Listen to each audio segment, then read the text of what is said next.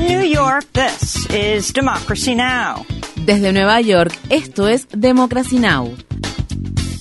Democracy Now! es un noticiero internacional de radio y televisión que se transmite desde Estados Unidos a través de Internet en democracynow.org. Welcome to Democracy Now!, democracynow.org. Bienvenidos a Democracy Now! en español democracynow.org barra es. El informativo de Guerra y Paz con Amy Goodman.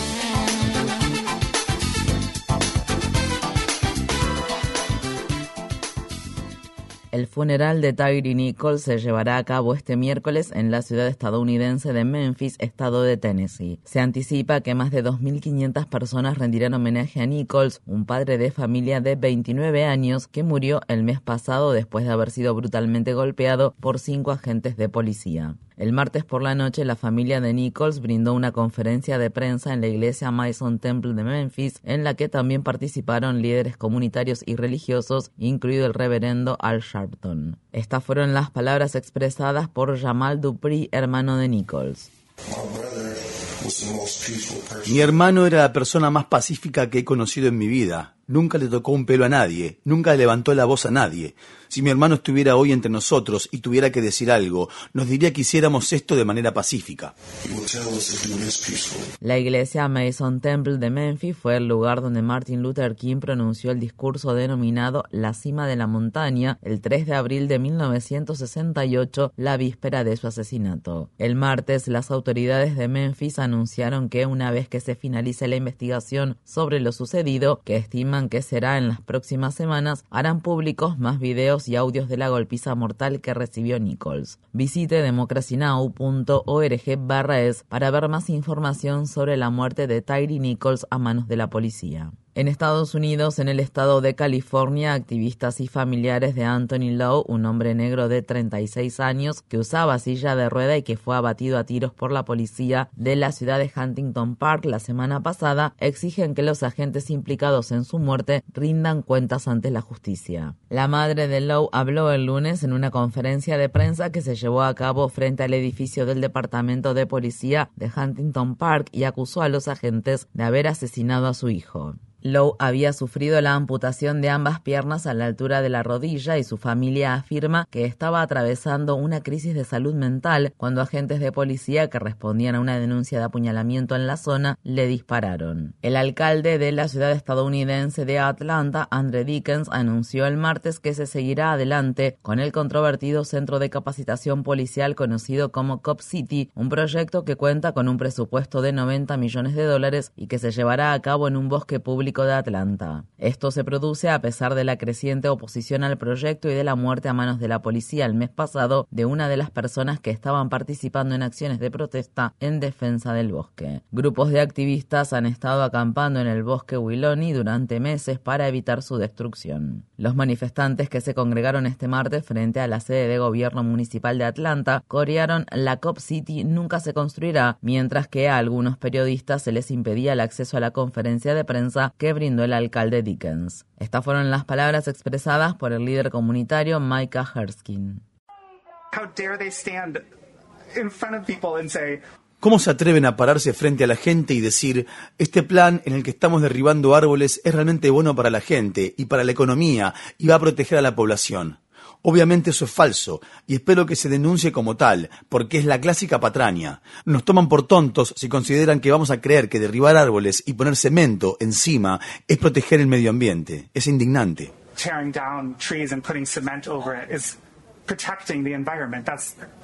En Estados Unidos, un grupo de 20 legisladores demócratas instó al gobierno de Biden a suspender temporalmente la ayuda en materia de seguridad que Estados Unidos aporta a Perú por el patrón represivo que el gobierno de ese país ejerce contra los manifestantes antigubernamentales que han estado saliendo a las calles del país desde que el expresidente Pedro Castillo fuera destituido y detenido en diciembre. La carta de los legisladores demócratas al presidente Biden se produce luego de que el sábado las fuerzas de seguridad peruanas mataron a un hombre de 55 años en Lima. Víctor Santisteban es el primer manifestante que muere en la capital desde que comenzaron las protestas y su muerte eleva la cifra de muertos en todo el país a 58. Estas fueron las palabras expresadas por Elizabeth Santisteban, hermana de Víctor Santisteban. Hoy día no murió una persona, murió toda una familia porque los sentidos pésames de, los, de la presidenta, del Congreso, de los policías no me va a devolver a mi hermano.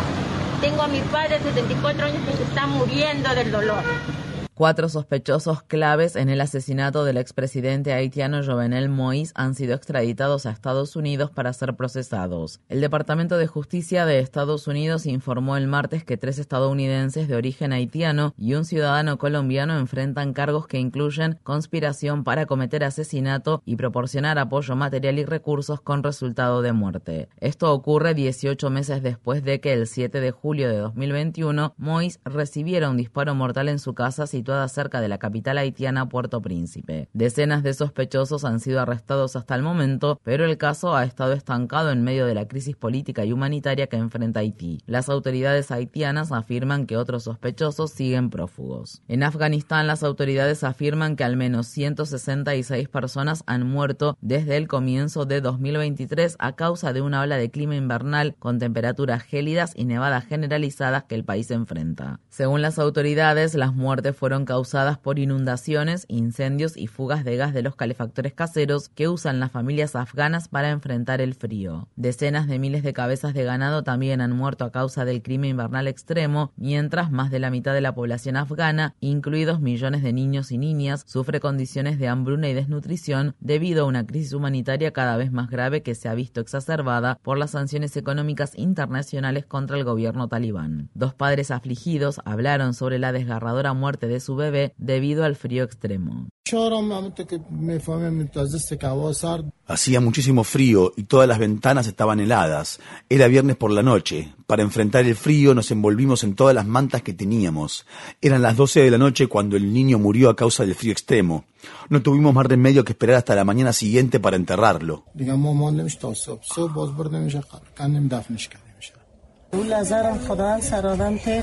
Cuando vi que mi hijo había muerto, por un momento pensé que mi corazón iba a dejar de latir.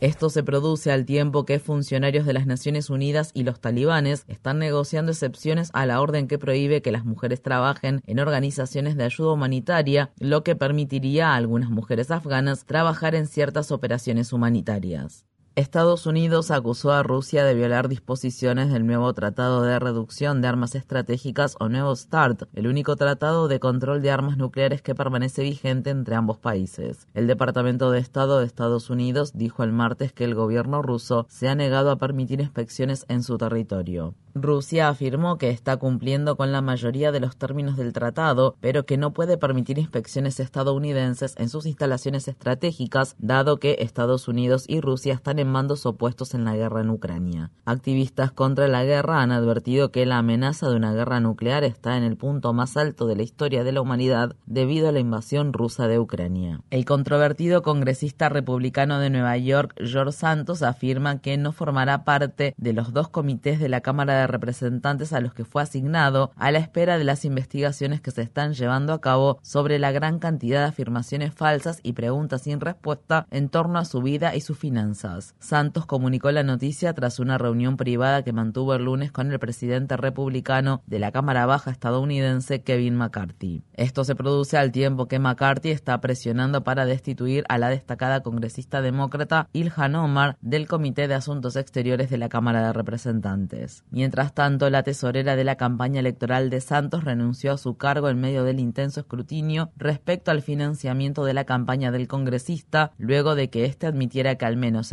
625 mil dólares de sus fondos de campaña no eran préstamos personales como había afirmado anteriormente. La semana pasada, la revista Mother Jones informó de que muchas de las personas que figuran como las principales donantes de la campaña de Santos parecen no existir. Seis estados del oeste de Estados Unidos que dependen del río Colorado para su abastecimiento hídrico acordaron reducir de manera drástica el consumo de agua luego de que el gobierno federal instara a implementar un plan concertado al respecto ante la inminente grave posibilidad de que se produzca una escasez de agua. Un séptimo estado, California, sigue en desacuerdo con el plan acordado por los estados de Arizona, Colorado, Nevada, Nuevo México, Utah y Wyoming. Las autoridades de California sugieren que importantes ciudades como Phoenix y Las Vegas deberían quedar excluidas del suministro de agua para proteger la agricultura de California. Dos décadas de sequía impulsada por el cambio climático han provocado que los embalses de los lagos Powell y Mead se acerquen peligrosamente a lo que se conoce como embalse muerto, que ocurre cuando el nivel del agua es tan bajo que ya no fluye a través de las represas. Estas fueron las palabras expresadas por David Hayes, profesor de la Universidad de Stanford y ex asesor climático del presidente Biden. Uh, la crisis es sumamente grave. De hecho, el Departamento del Interior se enfrenta a la posibilidad de no poder suministrar agua de la represa Hoover a la ciudad de Las Vegas o al estado de California. Los niveles de agua de las represas se han vuelto tan bajos que es posible que no puedan suministrar más agua, y esa es la peor de las posibilidades.